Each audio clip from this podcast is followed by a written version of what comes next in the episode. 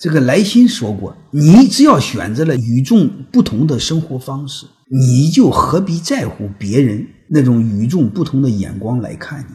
这就是我常说的。我从来不认为我是好人，为什么呢？因为很多人认为我不是好人。然后呢，我就让我自己没有压力，那我就先认为我不是好人，所以我就不累了。你会发现，生活复杂，你生活累，就是你总认为自己是好人。当你不认为自己是好人的时候，那你怕别人说吗？你看看网上骂我的，你一搜“马芳”俩字，到处都是骂我的。我以前偶尔还看看，现在我看都懒得看了。